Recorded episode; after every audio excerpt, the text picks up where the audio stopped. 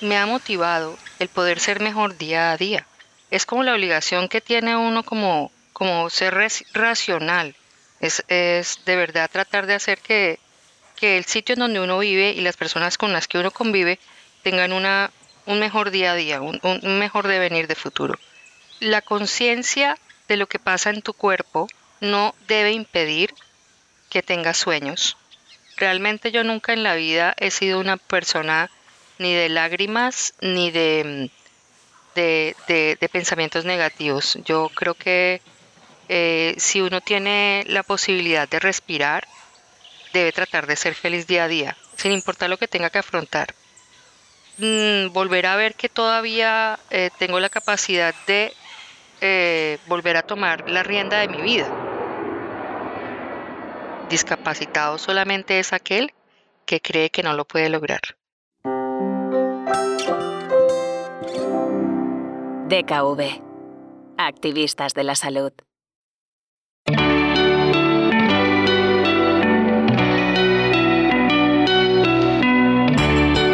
Voces activistas.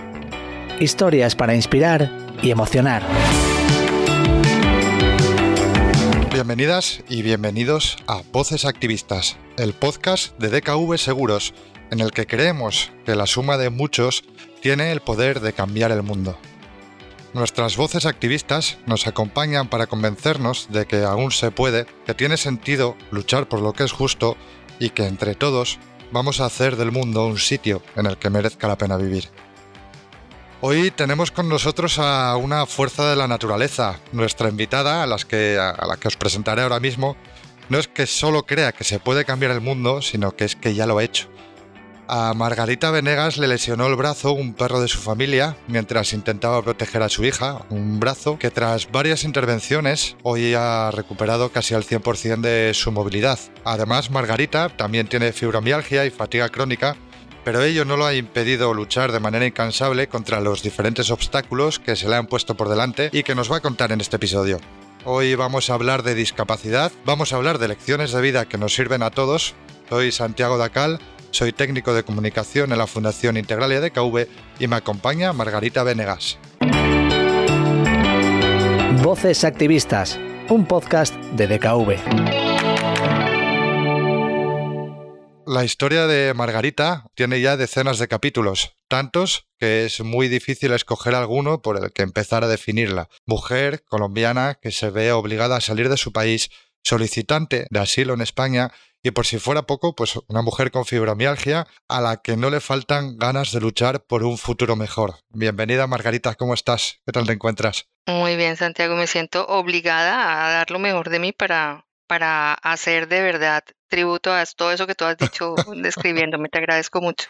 Bueno, oye, pues bienvenida, ¿no? Las gracias te las tenemos que dar nosotros a ti por, pues, oye, por, por dedicarnos este pequeño tiempo para, para hablar un poco de ti, ¿no? De, de, la aventura que, que ha sido tu vida y que, bueno, una aventura que además empezó en Colombia, en tu pueblo natal, del que nos gustaría que nos hablaras un poco cómo era tu pueblo, de dónde vienes y, bueno, que nos cuentes. Bueno, mira, mm, yo nací en Bogotá, que es la capital de Colombia, pero cuando me casé y tuve mis primeros, pues, a mis dos hijos, decidí irme a vivir a un sitio que es esplendoroso. Eh, se llama eh, El Quindío. Y esto es considerado el Edén, ¿sabes? Eh, y de pronto suena como hasta estrambótico, magnífico, pero realmente sí es el Edén. Era, era un paraíso, sigue siendo un paraíso. Infortunadamente, las personas no siempre hacen buen uso de su racionamiento para poder seguir engrandeciendo la naturaleza, ¿sabes? Y el Edén, el Quindío, es el departamento, el segundo departamento más pequeño de Colombia pero es el lugar que por esencia se considera el eje de, del café en Colombia. De hecho, hace parte del eje cafetero colombiano. Lo que tiene de particular es como la incidencia de la luz en, en el paisaje. Entonces es súper mágico ver un atardecer en este lugar porque tiene los colores tan nítidos y tan saturados como en pocos lugares del mundo tú los puedes ver. Entonces, eh, eh, esto fue lo que me enamoró de este lugar. El otro día me comentabas, Margarita, que, justo también en este pueblo también tomaste una, bueno, un, rol ciertamente político, ¿no? Para ayudar un poco a la comunidad. Explícanos un poco qué, motivaciones tuviste, qué es lo que exactamente hacías allí en este maravilloso pueblo que nos cuentas. Vale, mira, em, mi papel siempre eh, durante el transcurso de mi vida me ha motivado el poder ser mejor día a día, ¿sabes? Porque es como la obligación que tiene uno como, como ser racional. Es, es de verdad tratar de hacer que, que el sitio en donde uno vive y las personas con las que uno convive tengan una, un mejor día a día, un, mejor devenir de futuro. Entonces, mi tarea en el, en el lugar en donde yo vivía era un lugar totalmente rural, es como, era como una masía, de cuenta, y alrededor mío solamente existían también eh, casas muy grandes con terrenos impresionantemente amplios y bueno, etcétera.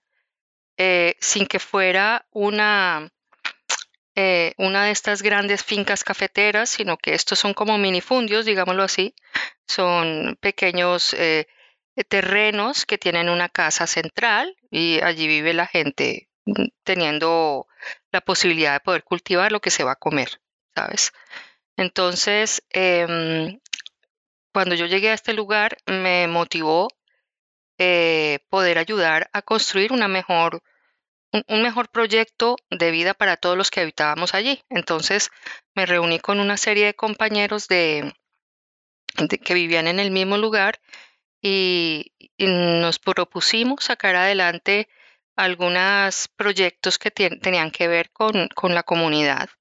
Entonces, empezamos a solucionar problemas de, eh, por ejemplo, de, carreteras. Entonces teníamos una carretera que de pronto no tenía, eh, no se podía transitar bien, entonces solicitábamos que nos prestaran en determinado lugar una retroexcavadora, en otro lugar pedíamos que nos regalaran gravilla, bueno, cosas como estas, ¿sabes? Y tú sabes que la unión hace la fuerza. Y realmente eso fue lo que fuimos haciendo durante el transcurso de más o menos unos 10 años.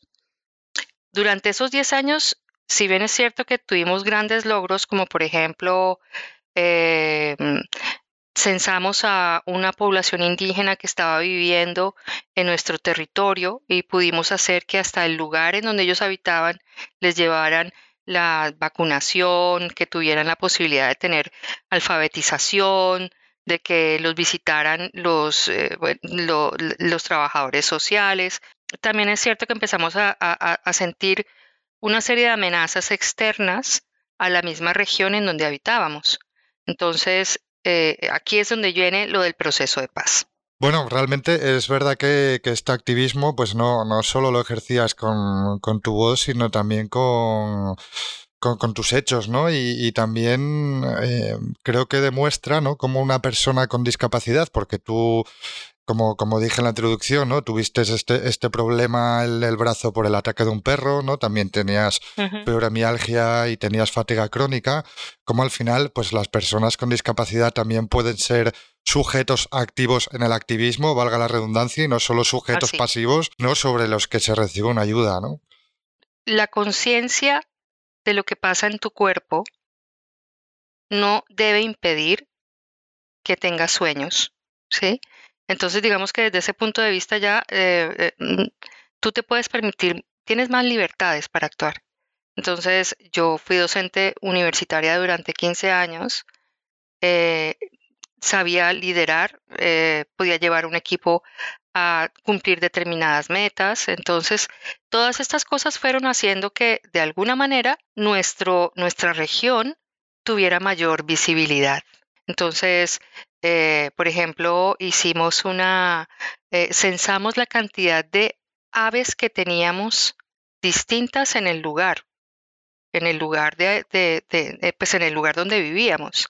Entonces tuvimos la posibilidad de hacer un manual en donde decía cuáles eran las aves que eran típicas de la región endémicas y entonces eh, de alguna manera pensando en que a futuro pudiéramos tener turismo para avistamiento de aves. ¿Sí? Eh, censamos eh, también los, eh, yacimientos arqueológicos, que habían dos específicamente, que uno era un lugar que se llama la Piedra del Indio, que era considerada por nuestros indígenas como el lugar que marcaba la entrada a, la otra dimensión, ¿sabes? Entonces, estas cosas como tan mágicas, uno dice, esto no puede ser cierto que pase, ¿verdad? Y cuando tú te pones a estudiarlo y te das cuenta que si es un hecho y que está ahí tangible, que, que esa riqueza no solamente la tienes tú, sino que puede estar al alcance de todo el mundo, tú te sientes en la obligación de aportar, pero construyendo. Y esa era la razón que me motivaba en el día a día, y no solamente a mí, Claro, y una razón que al final, como ya adelantaste antes, fue al final un poco enturbiada, ¿no? Por, sí. por bueno, motivos externos que, que, nos gustaría que nos contaras un poco cómo fue, cómo se transformó de repente, ¿no? Toda esta comunidad, todo este activismo que ejercías en, en este pueblo. Sí, mira, eh, Infortunadamente esto fue un proceso como que fue llegando poco a poco, pero que en menos de un año eh, tú te diste cuenta que, ya no puedes estar más en el lugar. Eh, la última acción que yo pude realizar activamente en mi, en mi lugar de origen fue hacer que un vertedero de basura que teníamos muy cerca eh, fumigara porque había mucha proliferación de moscos. esto en Colombia no está muy regulado, ¿sabes? Entonces, eh, en ese momento eh, eh, tenía voces cercanas también en, la alcaldía del lugar en donde yo residía y la alcaldesa me acompañó a hacer toda esta gestión y regresando al final de la tarde, al llegar a mi casa, tuve el primer encuentro con la realidad y es que me llama uno de mis vecinos a decirme que lo están amenazando vía telefónica. ¿Sabes? O sea, lo estaban llamando a su teléfono móvil a amenazarlo, diciéndole que le iban a secuestrar. Esto se llama en Colombia extorsión o boleteo, ¿sí? Entonces, que como así que, que, que, que, así que te están amenazando? ¿Qué me dices?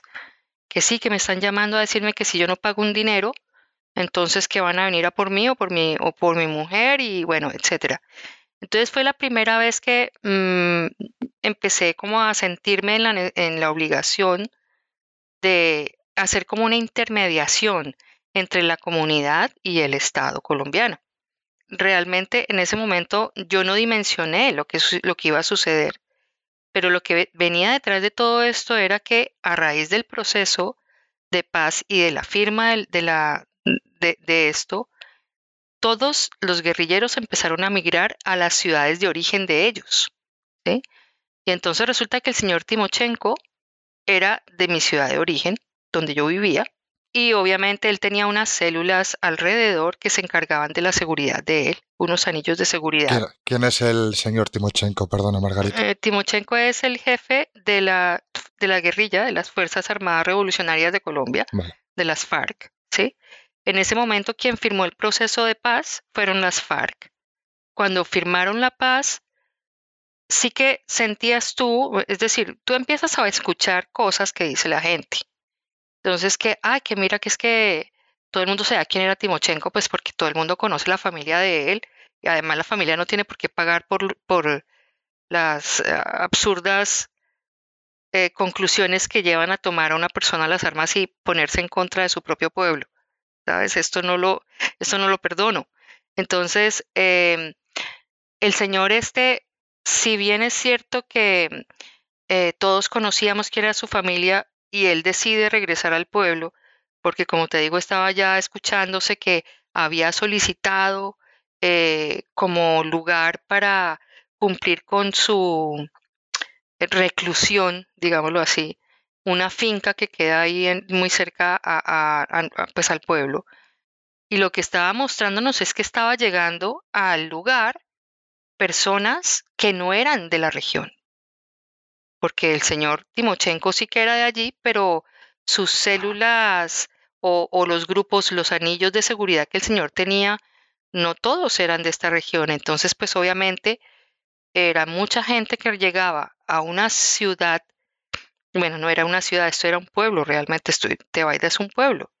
Y que no encuentran nada que hacer, además que no sabes hacer otra cosa, Claro. porque a eso súmale que si toda la vida has delinquido, ¿cómo pretendes tú ganarte la vida a partir de ese momento?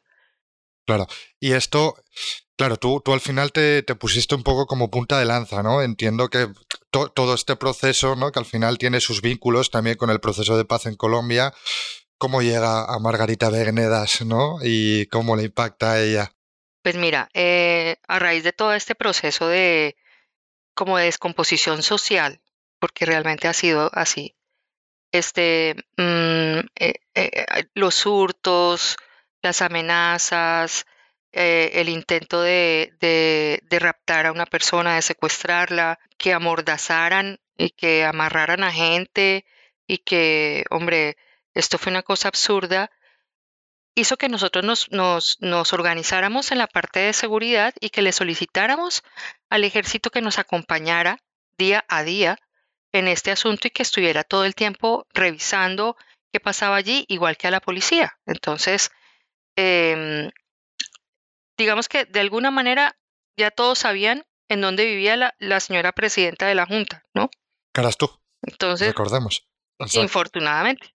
Entonces, claro, entonces aquí es en donde empieza uno a sufrir porque eh, yo sufría por mis compañeros eh, de toda la vida, porque pues obviamente a uno le duele lo que le pase a su vecino, pero llega un punto en donde tú dices, bueno, es que o, o, o, sigo acá y expongo, sigo exponiendo mi vida porque el hecho es que fueron, em, llegaban en la noche. El último día que pasé un, un Día de la Madre en Colombia fue triste porque estaba yo sola en mi casa. Era una casa pues que desde la puerta de entrada hasta el portal de entrada hay 80 metros y, y a la medianoche me timbraron y eh, yo tenía mm, pues una cámara que mm, realmente me permitía comunicarme con la persona que estaba afuera y lo primero que hicieron fue decirme una sarta de cosas absurdas y abrumadoras y a disparar en, en medio de la nada.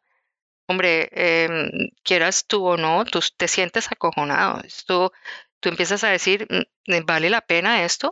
¿Sí? Eh, si tengo que cuidar mi vida, tengo unos hijos y una familia, sopesas tú muchas cosas. Yo no entendía muy bien cómo venía esto. Si quieres que te sea honesta, yo no sabía por qué eh, estaba yo viéndome sometida a esta presión, porque es que podrían ser muchas cosas, ¿sí ves? Entonces yo realmente lo único que hice fue ir a fiscalía, notificar de todos los hechos, poner la denuncia, regresar a mi casa con, con los papeles de la fiscalía, eh, esperar que llegara otro día, volver a la fiscalía, volver a hacer todo. ¿Sí me entiendes? Es, es tan absurdo, tan absurdo esta, esa realidad que a- yo me sentía como en una película de terror. Eh, eh, no puede ser que me esté pasando esto, ¿sabes? Sí, sí. Como que no te la crees. Cuando, mm, hombre, en medio de todas las cosas, cada vez que sucedía esto, yo llamaba al ejército, por favor, vengan tres, tres hombres, no sé qué. Bueno, entonces llegaban ellos, recolectaban todas las pruebas, patatín y patatán, y se iban. Eh, pasaba otro tiempo y otra vez la misma cosa. Bueno, esto fue un devenir hasta que ya un día dije, eh, estaba mi madre conmigo y nos llegó una amenaza en, en, en uno de estos, eh, en Colombia se usa mucho que para las, las eh, honras fúnebres de una persona cuando muere, tú envías como un, un librito que es como una oración especial que representa que tú estás acompañando a esas personas en su dolor. Cuando me llega una cosa de estas a mí, yo, yo dije, no, esto ya, esto ya tiene otro, esto ya tiene otra, otra lectura y, y no puedo quedarme aquí. Ese fue, digamos, ese fue el detonante, ¿no? De, de que tú ya dijeras, bueno, hasta aquí hemos llegado, yo no aguanto más esta presión, tengo que buscar una solución y, y es cuando te diriges a España, ¿no? Que está Sí, en la sí, ciudad de Barcelona, está tu hermana aquí residiendo desde hace Sí. unos años y entonces, pues bueno, ya cuando decides trasladarte, ¿no? Cuando la presión es insoportable a raíz de esta amenaza y te, y te Mm. vienes para aquí a España. Cuéntanos un poco cómo fue Sí. también para ti este proceso, que imagino que también sería duro. Además, no solamente por eso, ¿sabes? Porque en medio de todas las cosas, pues el ser humano tiene una capacidad de adaptación inmensa. Pero lo que más me dolía a mí, te digo la verdad, es, primero yo no, no sabía de qué iba a vivir. Yo en ese momento era autónoma. Yo tenía mi propio negocio. Entonces, cuando pasó esto, yo lo, primero que hice fue poner en venta mi negocio y afortunadamente logré venderlo en 10 días, que esto fue récord. Eh, cuando vine y decidí dejar atrás todo, mis dos hijos estaban estudiando en la universidad, los dos estaban estudiando medicina, ninguno de los dos ya estaba viviendo conmigo, es decir, ya estaba cada uno en una ciudad distinta estudiando, terminando de hacer sus estudios. Y, digamos que la angustia o, el, desprendimiento más grande es con lo que tú eres como ser humano. Para mí es sumamente vital e importante eh, las raíces que, que cualquier persona tiene y el alejarte de ello, que no sea por gusto propio, eh, provoca en ti una ruptura emocional muy grande. Entonces, bueno, yo lo único que hice fue meter, mi vida la metí en una maleta de 20 kilos porque yo me venía con mi madre y mi madre tenía en ese momento 70 años. Y Margarita, hay una vez aquí y conoces Integralia, ¿no? Eh, también nos gustaría que nos contaras un poco cómo fue, cómo es que conociste Integralia y, también qué supuso para ti, ¿no? De repente también, oye, pues conocer una fundación que, que, pudiera darte, ¿no? Dentro de esta aventura, ¿no? Tan inestable que parece tu vida, ¿no? Un poco de estabilidad también, ¿no? Un poco de referencias que todo ser humano necesita, ¿no? Para estar en un lugar. Pues mira, yo, para mí ha sido mágico, porque yo te digo que em, realmente yo nunca en la vida he sido una persona ni de lágrimas ni de, de, de, pensamientos negativos. Yo creo que eh, si uno tiene la posibilidad de respirar, debe tratar de ser feliz día a día, sin importar lo que tenga que afrontar. Cuando ya estaba todo medianamente solucionado, pero no tenía todavía trabajo, eh, en, en, algún momento alguien me dijo, ¿y por qué no miras eh, lo de la discapacidad? Fue tal vez de la segunda cosa que yo llegué a hacer aquí a España, lo de mi discapacidad. Encontrarme con que de alguna manera iba a volver a ser persona e iba a poder tener, volver a tener mi independencia, porque quieras o, o no, esto, esto sí que es fuerte, te digo. Después de que tú todo lo tienes organizado en tu vida, se te desbarata tu vida no por ti, sino por otros.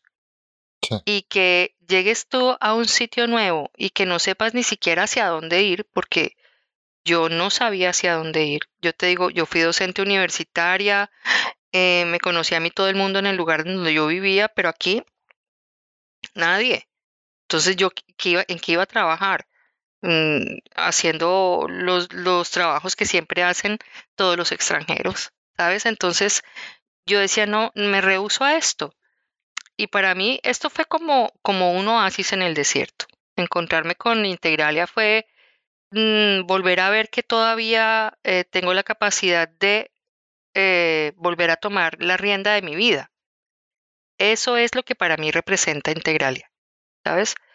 Entonces, para mí, realmente que mm, si no hubiera sido de esta manera, no sé de qué otra manera hubiera sido. No me la imagino. Claro, es que en tu caso además contamos con una barrera, ¿no? Siempre hablamos de la barrera de la discapacidad, pero bueno, no hay que olvidarse de que hay también otras barreras, ¿no? De, oye, pues ser una persona migrada, ¿no? Por ser una persona que, eres mujer, mayor de 45 años, eh, es decir... Eh, que eran la suma de muchas cosas. claro, reunías también muchos, muchos factores, ¿no? Y... Mm. Bueno, ahora que tienes un poco más de estabilidad y que igual puedes empezar a no preocuparte de manera inmediata, ¿no? En tu presente más a corto plazo, sino igual más a largo plazo, mm. ¿crees que hay la posibilidad de retornar algún día a, tu, a ese pequeño pueblo del eje cafetero o, lo ves imposible o no sé, te ves envejeciendo allí? Sí, o sea, yo, yo te digo sinceramente que mm, a todas las personas que están fuera de su, de su terruño, de su tierra, de su, de su lugar de origen, eh, es, una, es, es, parte del sueño de, de, algún día regresar. ¿sí?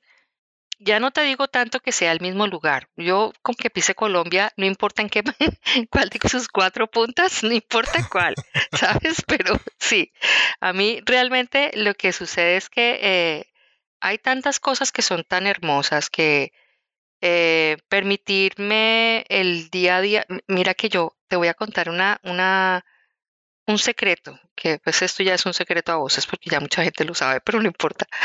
Este, la primera vez que yo pensé en Barcelona, yo siempre tuve una atracción muy fuerte por Barcelona.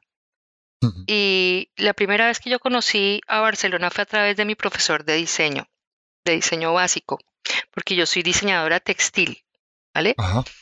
Entonces, mi profesor de diseño era arquitecto. Y obviamente a un arquitecto le impacta la arquitectura y la primera vez que yo conocí Barcelona fue a través de los ojos de un arquitecto. Qué bonito. a través de mi profesor. Además es una ciudad que da para mucho, ¿no? En este sentido. Exactamente. Entonces, mira que estando en la universidad en el primer semestre, yo decía, ostras, que sería maravilloso poder vivir allí. ¿Sabes? Esto de que tú te lo planteas como el anhelo de tu vida.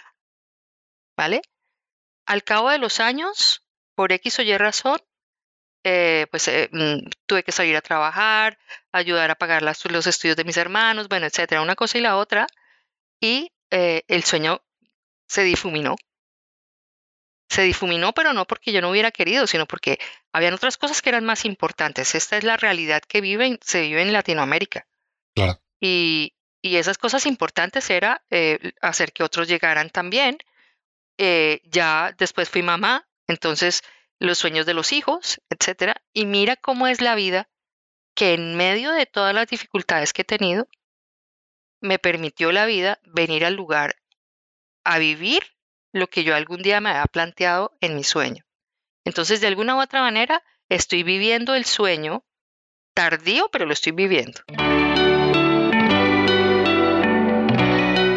Oye, Margarita, la verdad que, que muy inspirador. Es el, bueno, la tercera entrevista ya que hacemos eh, sobre discapacidad y, la verdad que, creo que puede ser la, entrevista en la que menos hemos hablado de discapacidad, pero que también está muy bien, ¿no? Porque al final, oye, una persona tiene una discapacidad pero tiene muchas otras cosas y creo que tú eres un vivo ejemplo de ello. Y nada, muchas gracias por, por contagiarnos, ¿no? De este espíritu tan luchador. A ustedes por haberme dado la oportunidad de haberles brindado mi punto de vista y discapacitado solamente es aquel que cree que no lo puede lograr. Muy bien, pues gracias por visitarnos y gracias a la Fundación Integralia por la gran labor que hace de visibilización y de inclusión laboral de personas con discapacidad y por supuesto, gracias a todas y a todos los que nos escucháis, gracias por sumaros a estas voces activistas.